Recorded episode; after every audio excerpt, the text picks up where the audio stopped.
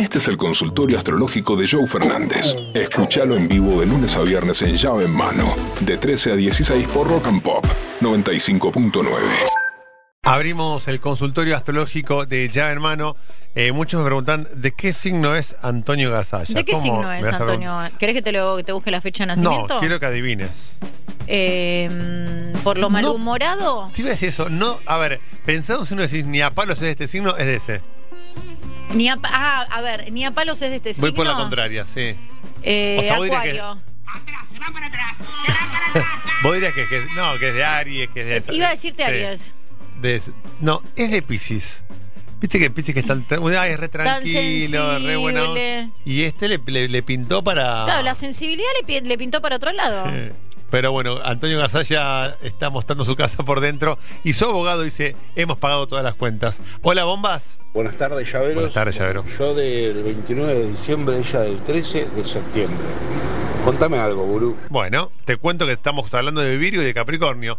La compañera Tosuñán y el compañero Fernández, dos personas que se, se llevan muy bien racionalmente. Es una relación que es racional, que la parte de la emoción cuesta bastante. De hecho, eh, cuando uno intenta ahondar o en Virgo o en Capricornio, les cuesta abrirse. Verónica, por supuesto, después de 25 años de terapia, le cuesta un poco menos.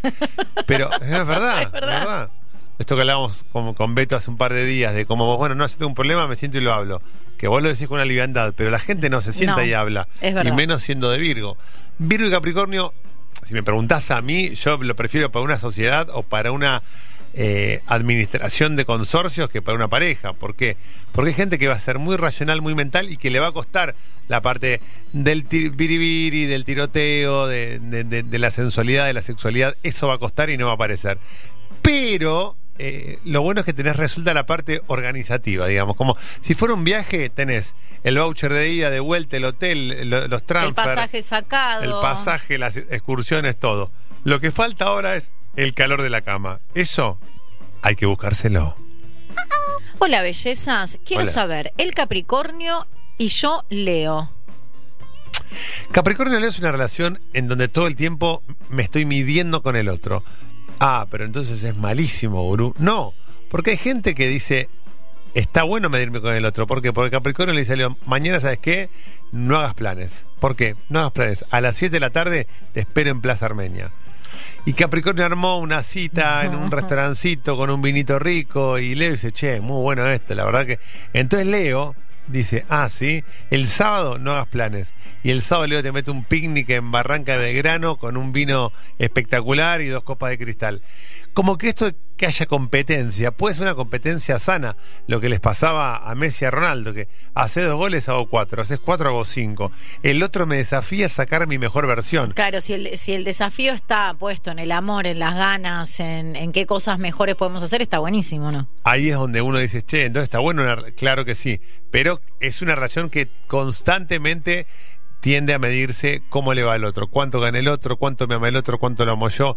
Entonces, si él metió 150 en su cumpleaños, yo que meter 170. Si llegan a casar, va a ser un casamiento de 600 personas.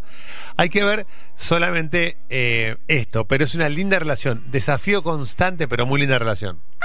Yo, eh, Sí. yo cáncer, el Virgo, ¿qué me depara el destino? ¿Qué me depara el futuro, amigo? A diferencia del ejemplo anterior, Cáncer y Virgo son dos personas que están al servicio de los demás.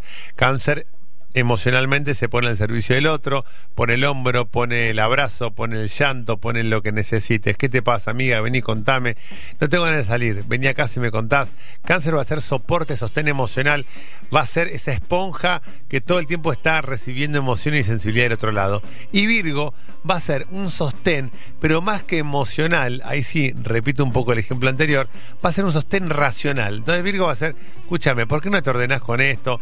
Pues está- estás como muy, muy cualquiera. Entonces ordenate con esto, esta guita destinala a esto, eh, paso por tu casa, te, te compro unas cositas ricas para la heladera. Virgo te va a ordenar desde la razón y Cáncer te va a ordenar desde el sentimiento. Por lo tanto, Virgo y Cáncer es una hermosa pareja porque los dos tienen vocación de servicio.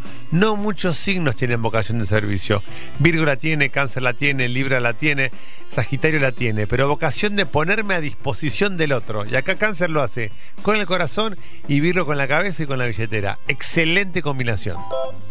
Hola, Uru. ¿Cómo va? Géminis, mi hija de Géminis, mi hijo Aries, mi mujer de Aries. ¿Qué nos depara el futuro?